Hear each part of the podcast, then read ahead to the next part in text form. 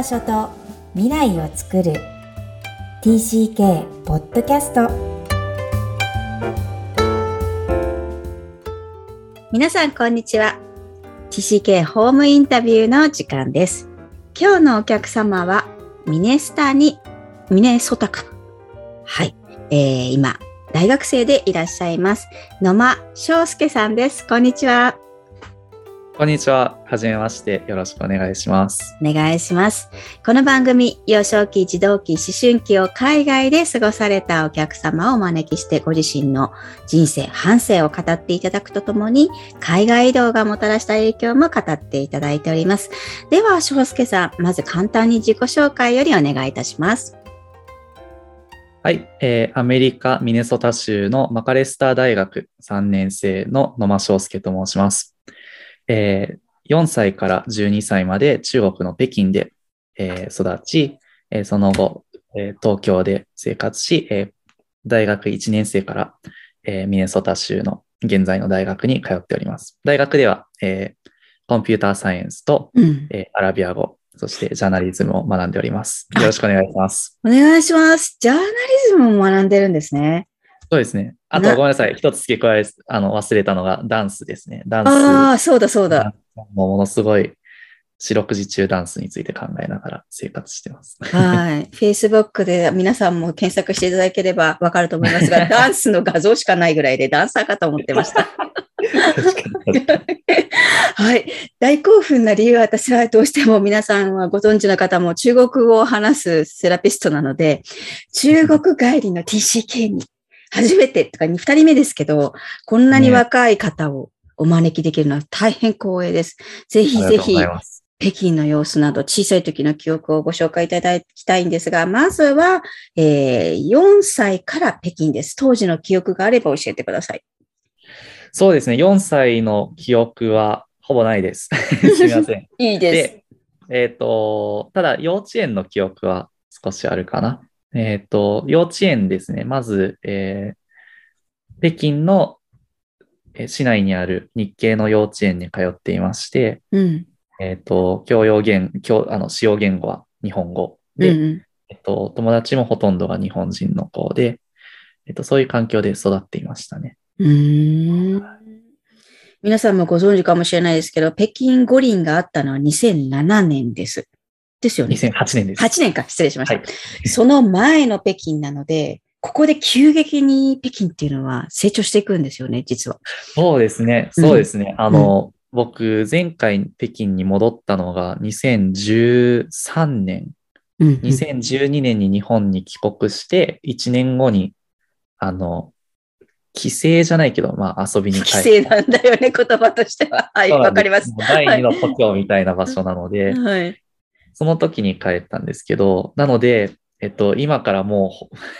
10年ぐらい前ですね。9年前ですかね。うん、なので、あの、最近北京に遊びに行った友達とかから話を聞くと、全然違います。うん、なんか、当時の帰ってきた時の僕の北京のイメージは、あまりやることがない まあやっぱ幼かったっていうのもあるんでしょうけど、なんかこう遊ぶところ、東京とかと比べたら全然なんか何もない場所だなっていうふうに感じながら生活してたのはあると思いますね。うんうんうん。はい、もう中国はね、半年行ってないと違う国だっていうぐらい発達がするので、完全に風景が変わらない東京とは違うっていうのは有名なんですが、うん、実感としてね、うんうん、この時代、特に2000年代の北京ってのはすごい違うんだろうなと思いますが、当時実は小学校はインターをご両親は選ばれた。そうですね。これはあのどんな理由ですか？えっ、ー、と、僕の母の方が、えっ、ー、と、まあ、せっかくなのでインターに行かせてあげた方がいいだろうということで、えっ、ー、と、当時、何人ぐらいいたんだろう ?30 人ぐらい幼稚園にいたんですけど、そのうち2人しかインターに進む子がいなくて、僕含めて2人しかいなくて、もう1人は別のインターに行ったんですけど、僕はまた別のインターに1人で行って、その時はやっぱりなんで一緒に学校行けないんだろうっていうふうに思ってましたね。他の日本人の子はみんなあの北京日本人学校に進学して、なんかやっぱり一緒に過ごしてきた以上自分もそう一緒に進学したいなって思ってたんですけど、うん、母が、えっと、まあ、この方がいいだろうということで、そっちに入学したっていう感じになります。うん。どんなインターなんですか？北京のインターを知らないんですが、風景としては中国人何割ぐらいで、外国人が何割ぐらいとかあるんですか？えっ、と、入学当初からまあ、うん、日本に帰るまであまり変更はなかったんですけど、あの変わることはなかったんですけど、全体として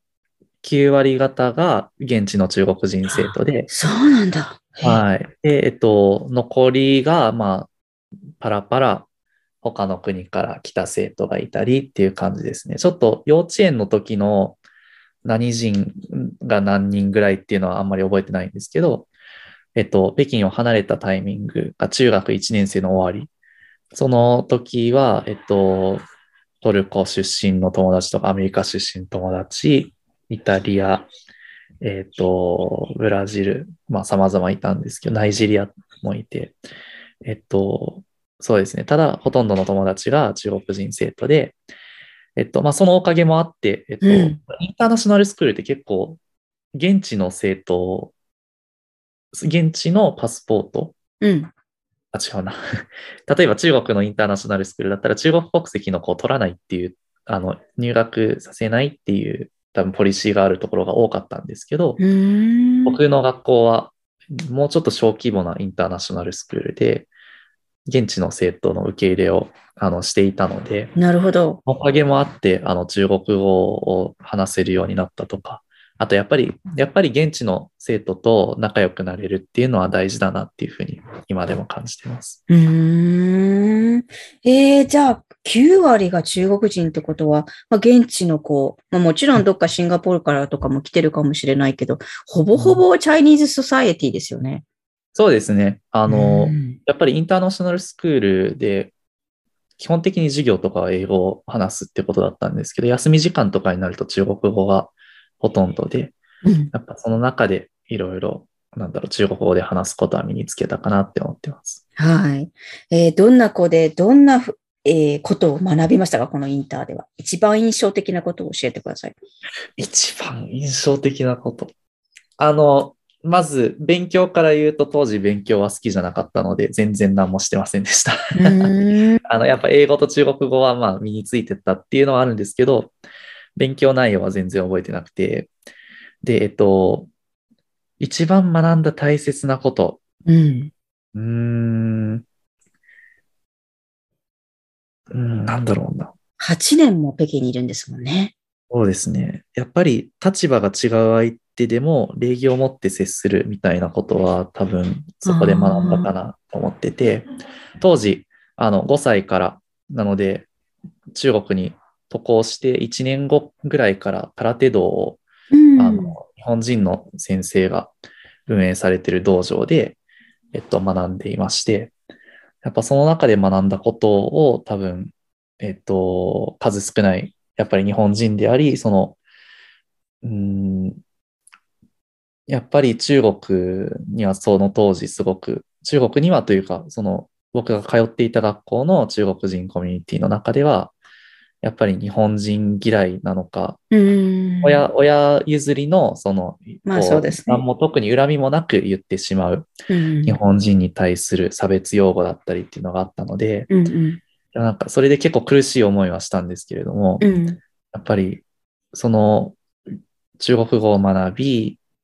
なんだろうな、うん、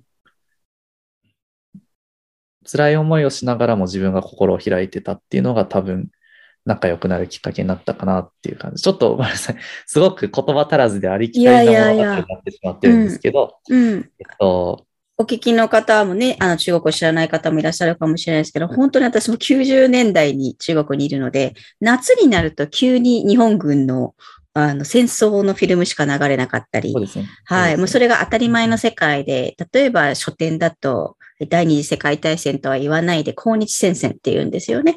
そういう言葉すらが私もショックだった若い頃があるんですけど、本当にそれがもう、ベースのように当たり前、まあ、歴史としてそういうふうに認識されているので、風当たりが強い時が出ちゃうんですよね。中国の方々が、無意識にも。はい。そうですね。はい。それ、それに関して言うと、少しあと話をまとめ直すと、多分学んだ一番大事なことは、うん、えっと、いろんなことをいろんな視点から見ることなのかなっていうふうに思います。うん、えっと、やっぱり日本にずっと住んでいたら多分、日本の、うん、反中感情というか、中国嫌いみたいなのに、どうしても飲まれてしまってただろうなっていうふうに思ってて、うん、あの、でもただ日本人として中国に住んでた中国の友達と、あの、そうですよね。機会があったので、なんだろう、相手が、その中国、中国側で歴史がどう認識されてるかっていうのを、えっと、聞きながら、最初はすごく自分も日本人として日本に誇りを持ってたので、なんかそれは違うデタラメだみたいな風に思ってたと思いますし、うん、自分の周りの日本人の大人もそういった類のことを言っていたと思うんですけど、うん、やっぱりまあ戦争の中でいろんな問題になる、歴史問題になることが多い話題とかに関しては、うん、うん、なんだろうな、すごく広い視点を持って考えることができるようになってるかなっていうふうに思いますし、やっぱり自分が日本人として、その幼少期に受けてきた差別を知ってるので、その戦争がいかに、その戦争が終わった後も長い間爪痕の、次の世代に爪痕を残してしまうかっていうこともそこで学んだかなっていうふうに思います。うんなんかすごいこう深い、しかも真実を教えていただいたと思うんですが、そんな、先ほど打ち合わせさせていただくと、そんなことをこうね、こう、意志はしっかりしてる子に思えるんだけど、実は泣き虫だった子なんですよね。そうですね。はい。はい、本当に泣き虫で、幼稚園とかも、幼稚園の時とかも友達の家に泊まりに行くっていうのができない。怖いって言ってできないし。なるほど。はい。あの、入学当初も、あの、なんだろうな。日本語も、日本、日本語も多分その当時6歳とかでまともに話せない状況で、えっと、英語と中国語全くわからない状況で、突然インターに掘り込まれたので、言葉わからない、何言ってるかわかんない、なんか 怖い、泣くみたいな しょっちゅう泣いてましたね、入学当初は。まあ、それもあって多分いじめを受けたと思うんですけど。それは変わってったのはいつ頃なんでしょうか？どうなんでしょうね。うんと、多分、空手道を続けていて、日本人が数人いたんですよね、入学当初。ただ、はい、同じ日本人からもいじめを受けていて、えっと、もうよく泣いて帰ってましたね、家に。で、その時にやっぱりなんでやり返さへんねん。なんでやり返さへんねんっていうふうに親にずっと言われてて、なんか、うん、正直その時は悲しかったけど やっぱり自分で解決しないといけないんだな、みたいな。うんもうあある程度は思うようになって、心が強くあるある必要があるんだなって多分感じたのかな。はい。それで、あの、なんだろう。いじめに対して反抗するようになって、多分そこからちょっとずつ泣き虫みたいなのが治っていったのかもしれないです。やっぱ空手道を通してみたいなのがあるかもしれないですね。はい、なるほど。そうすると、小5で、自分は、えー、中1で帰国されたとおっしゃってるんですが、小5でお父さんは先に帰国されるんですね。はい、そうですね。あの、父が転勤で日本に戻されて、日本に戻ることになって、ただ、その時、あの、いじめを乗り越えて、ようやく、なんだろう、学校の友達と仲良くなることができて、認められ始めたなっていうふうに感じてきた頃に帰るってなって、それは絶対に嫌だと。もう少しここに残らせてくれ。せめて小学校卒業、小学校6年生が終わるまでいさせてくれっていうふうに頼んで、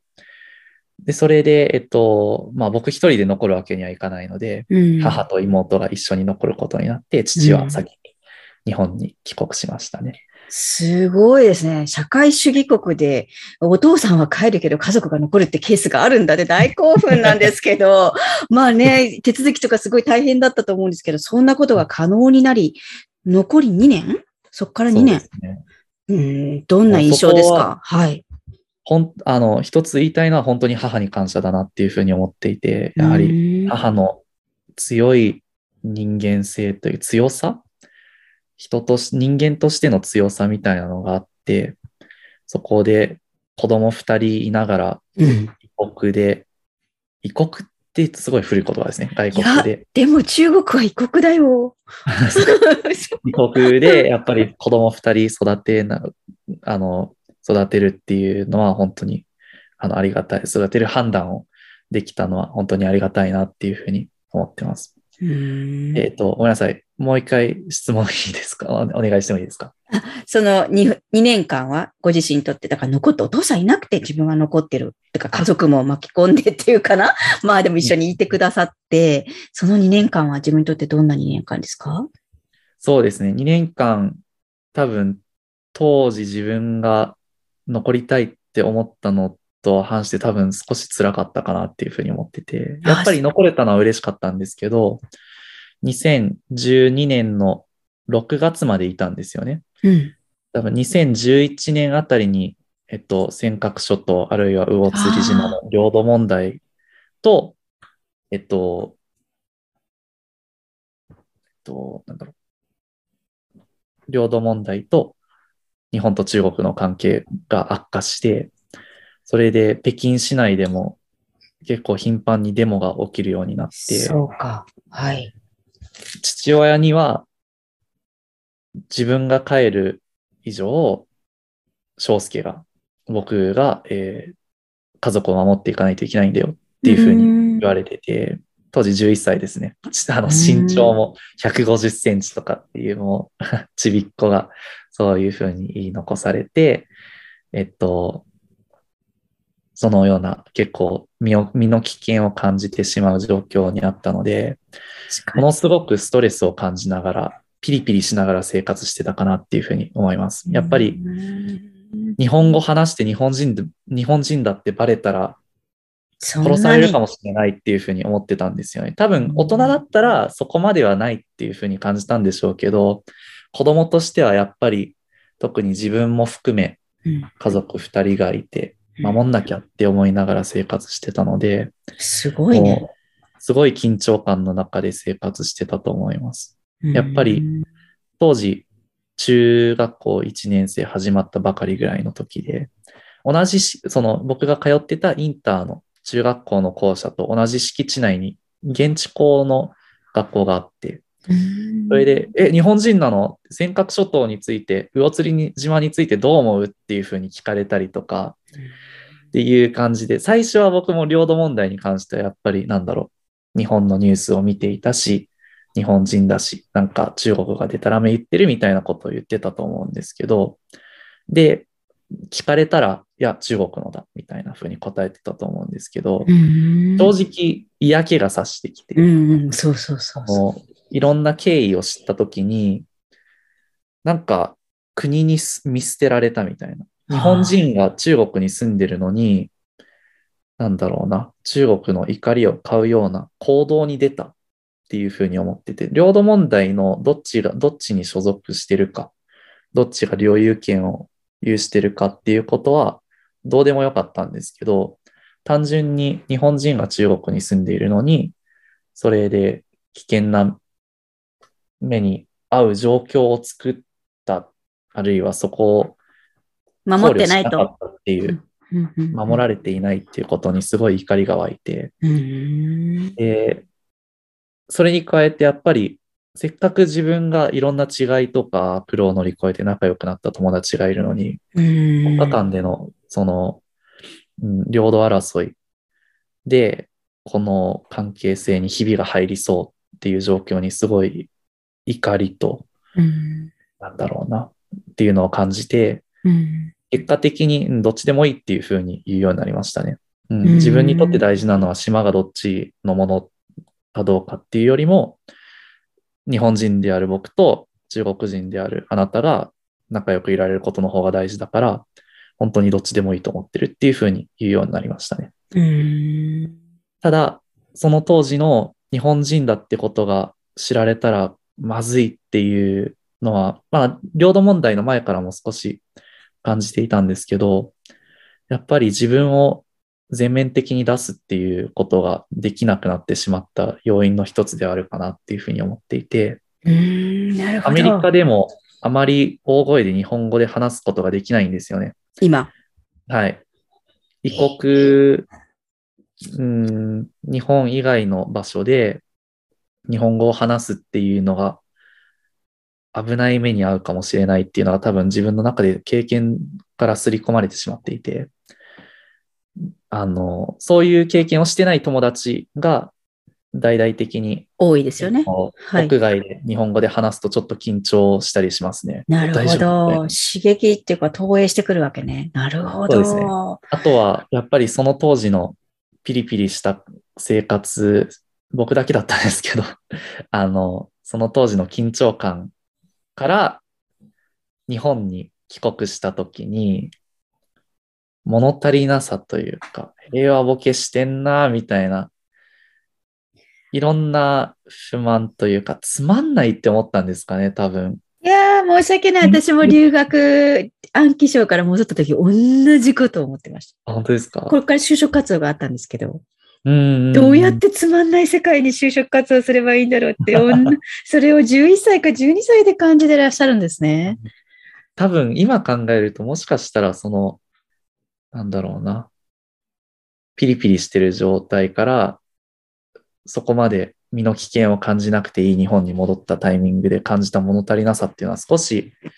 PTSD みたいなところがあるのかなっていうふうには思います。うん、すごいずっと一連の中国の大事な感覚っていうエピソードを、あの、開示してくださって本当にありがとうございます。これは経験してないとわからないし、ちょっと中国に興味がないとなかなか伝わらないかもしれないんですけど、でも今のアメリカとも連動してるっていうことをね、すごい深いなと思って聞かせていただきました。ここに自分の日本人アイデンティティと、また日本に戻らなきゃいけない自分っていうのもあるわけですよね。それがどうやって折り合いがついてくるかっていうのが次の興味どころなんですが、さあ初めて日本の学校に入りました。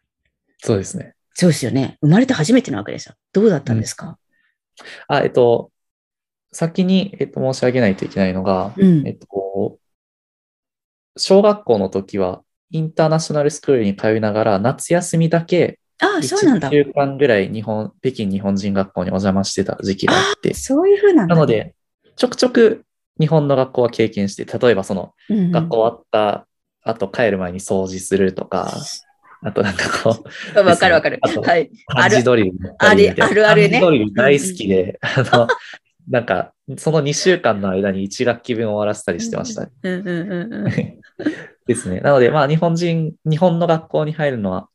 正式に入学するのは初めてだったんですあシステムは理解してたと。そうですね、そうですね。うんうん、あとは、なんか、なんだろう。あ、一つすごい恐怖だったのは日本のいじめ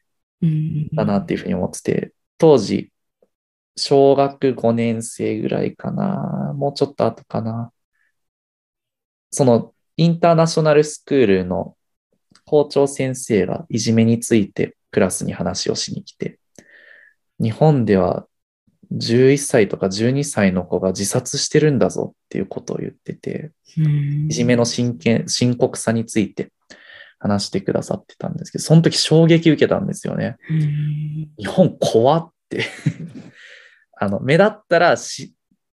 目立ったらいじめられて死ぬかもしれないっていう恐怖があって、なので日本帰った時は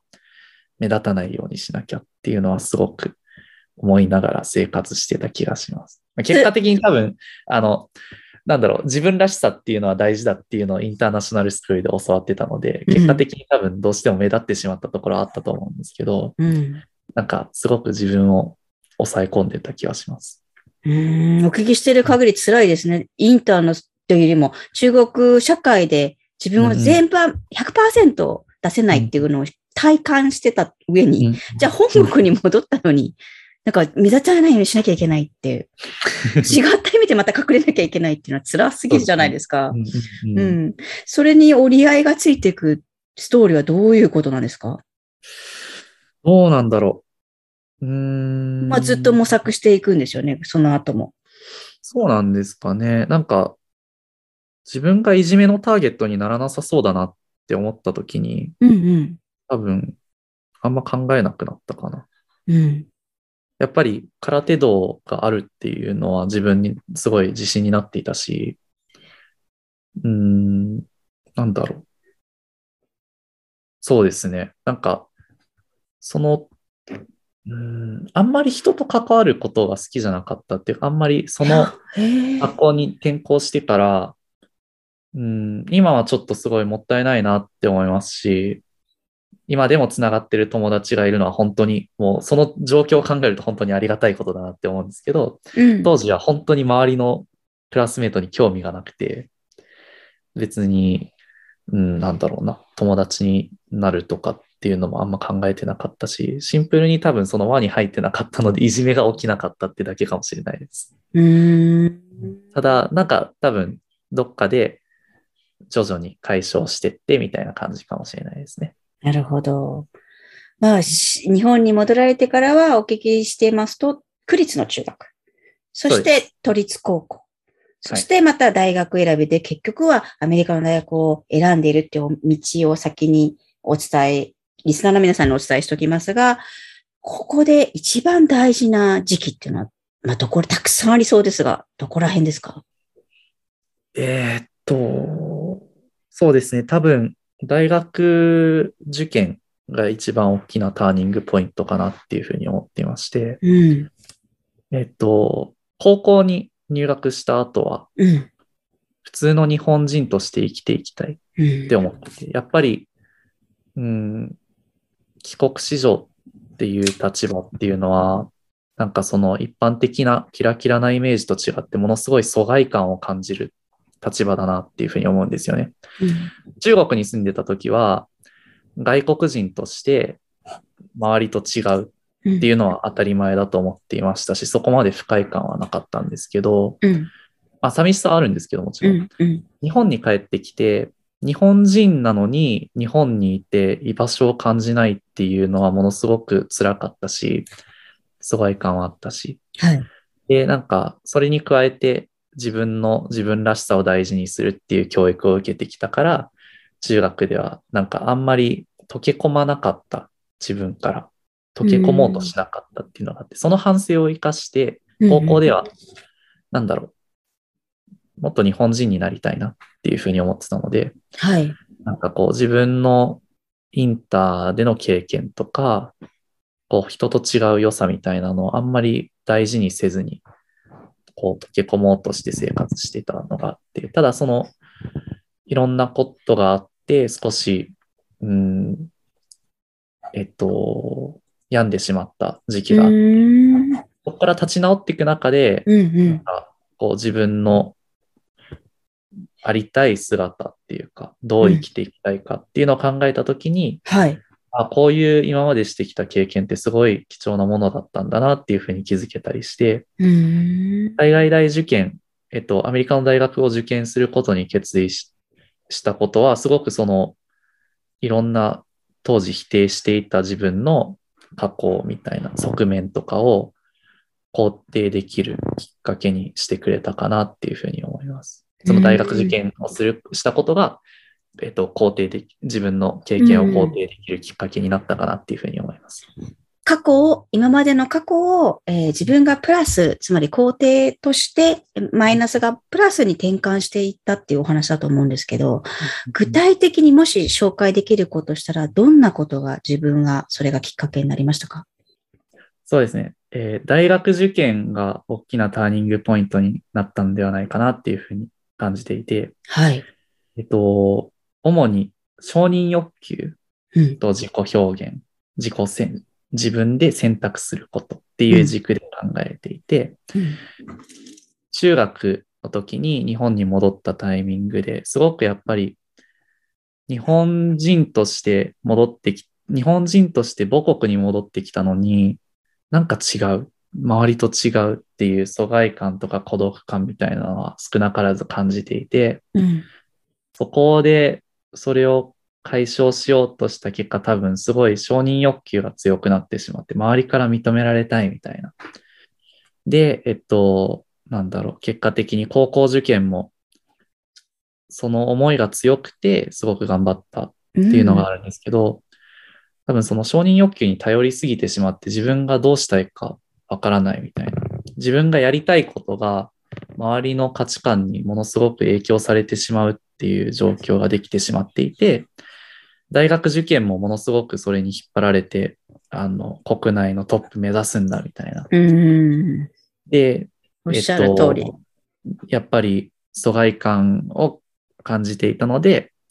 もっと日本人になりたい、もっと日本人らしくなりたいっていうのを感じながらすごい高校生活を送っていたんですけど、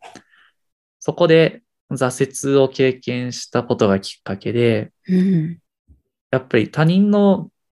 価値観で生きていたら多分一生幸せになれないだろうし、うん、まずそもそも自分が8年間日本国外で生きてきてしまった以上、自分がどうしよう、どうしたいって思っても多分日本、自分が思い描いてるような日本に溶け込むってことはまあできないだろうなっていうふうに感じたんですよね。なるほど。もうそこで見切りというか、ある意味の区切りをつけるんです、ね、あそうです、そうです、そうなんですよ。でそれで、まあその同じタイミングで多分、例えば英語を話せたり、他の言語が話せたり、いろんな視点を持ってるおかげで、なんだろう、こ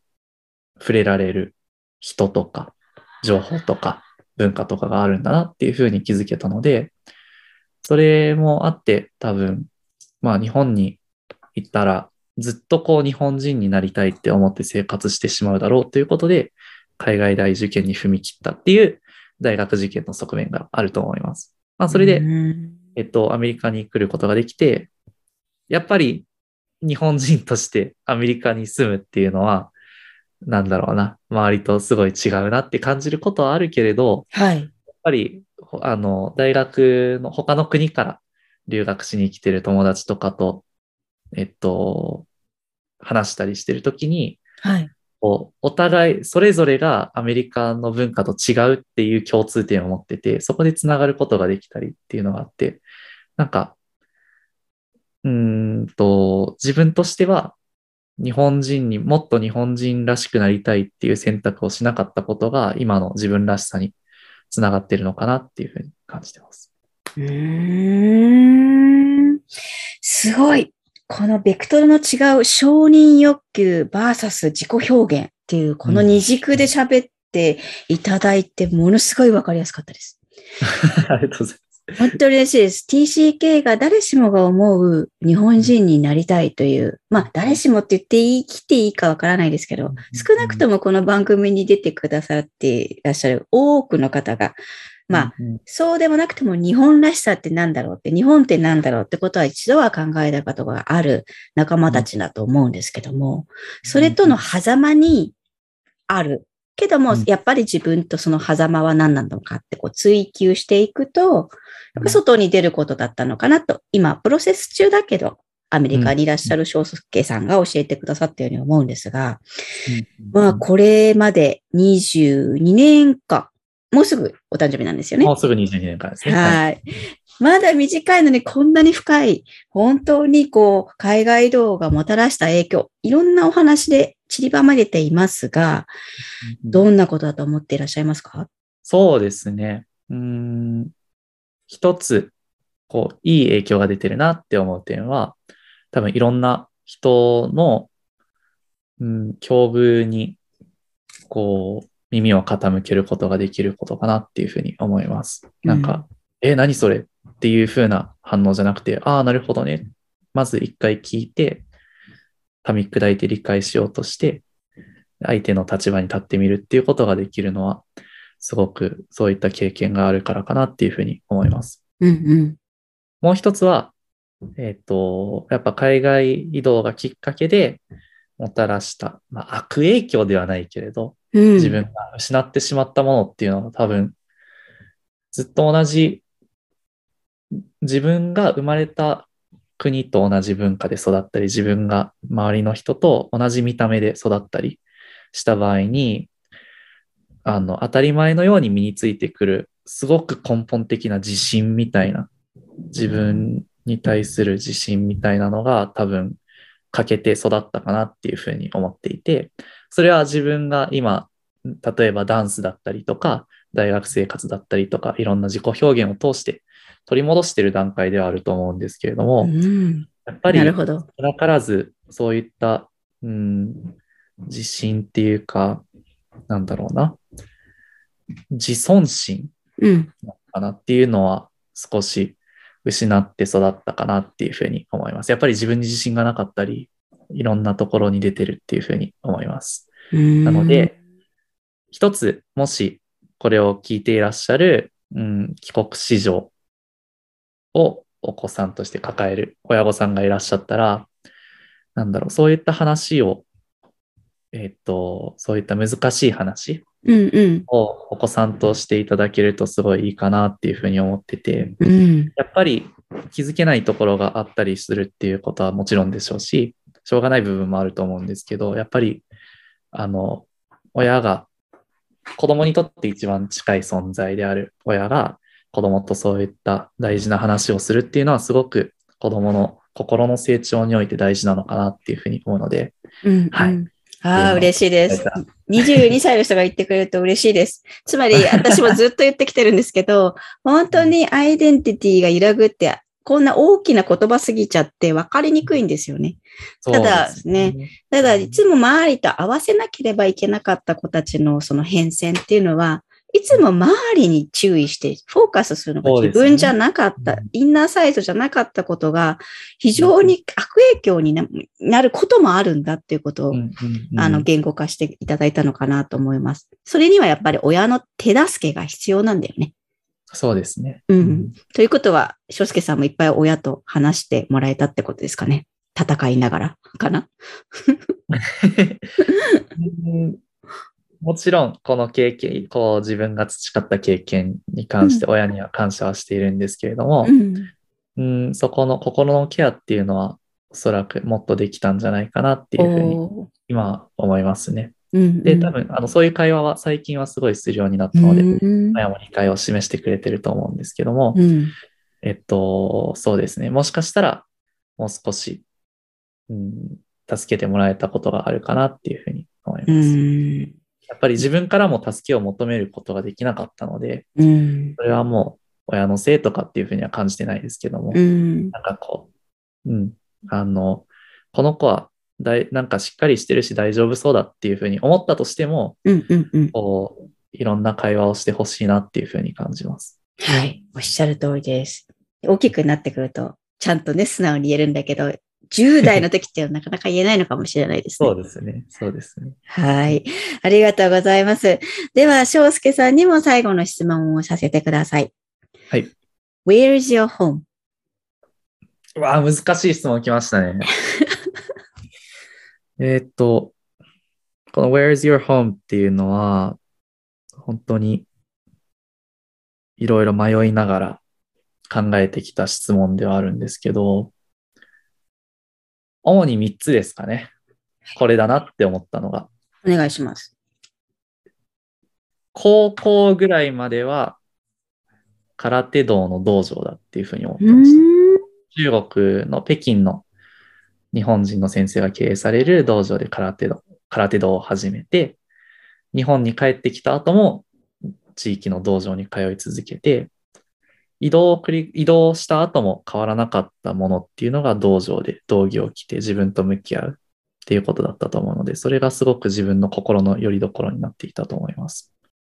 大学1年生の時に、日本に帰国したタイミングで感じたのは、空港がすごく自分のホームになってるなっていうふうに感じたんですね。はい。中国から日本に戻ってきたり、日本から中国にまた戻ったりっていうのを繰り返す中で、常にそこにあった感覚っていうのは、なんか空港の匂いだったり、なんかこう、ああ、日本に帰れるっていう喜びだったり、ああ、日本離れなきゃ。あるいは、中国に着いた時に、ああ、また友達と会えるみたいな。そういうこう、いろんなドキドキとかワクワクとか、寂しさみたいなのが詰まってるのが結構空港なのかなっていうふうに感じていて。はい。それを感じたきっかけが多分、日本に帰った時に、湿気の匂いっていうか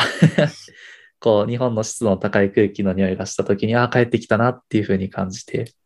そこで、あ空港ってすごく居心地がいいところだなっていうふうに思で、えっと、その後、ダンスを始めるようになってからは、うん、本当にいろんなバックグラウンドの人たちが、いろんなこう、アイデンティティとかスタイルとかを持ってくる、はい、ダンスのフロア、あの、円になって、サイファーって言ってフリースタイルをするときの、その文化っていうか、空間っていうのが自分にとってすごく合ってるなっていうふうに思ってて、みんなが違うっていうのが多分すごくいい、良しとされる文化なので、そこがすごい心地いいのかなっていうふうに感じます。なので、えっ、ー、と、道場、空港、ダンスのフロアですね。ありがとうございます。これなんか、あの、時系列で、変遷で、この居場所、Where is our home が変わっていったってことも合わせて、うんうん、あ変わっていっている。つまり、プロセス中なんで、これからも変わっていくのかもしれませんが。そうですね、確かに。なんか、成長するものなんですね。Where is your home が。そうですね。特にもう定まってないものである以上、多分ちょくちょくこう自分の、自分の捉え方に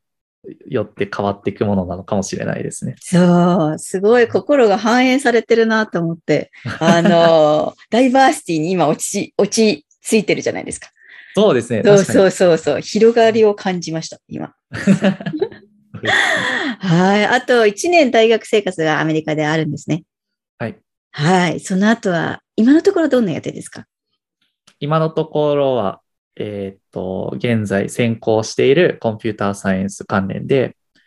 えっ、と、エンジニア系の職業に就きたいなっていうふうに思ってます。その後もしかしたら、ジャーナリズム、その後ダンスみたいな風に進んでいくかもしれないっていうふうに思ってて、まあ、わからないです。そうですね。わからないのが一番いいと思います。はい。それは未来を感じさせるから。はい。えー、今、ミネソタにいらっしゃる翔介さんの TCK ストーリーを教えていただきました。本当にお時間ありがとうございました。こちらこそありがとうございました。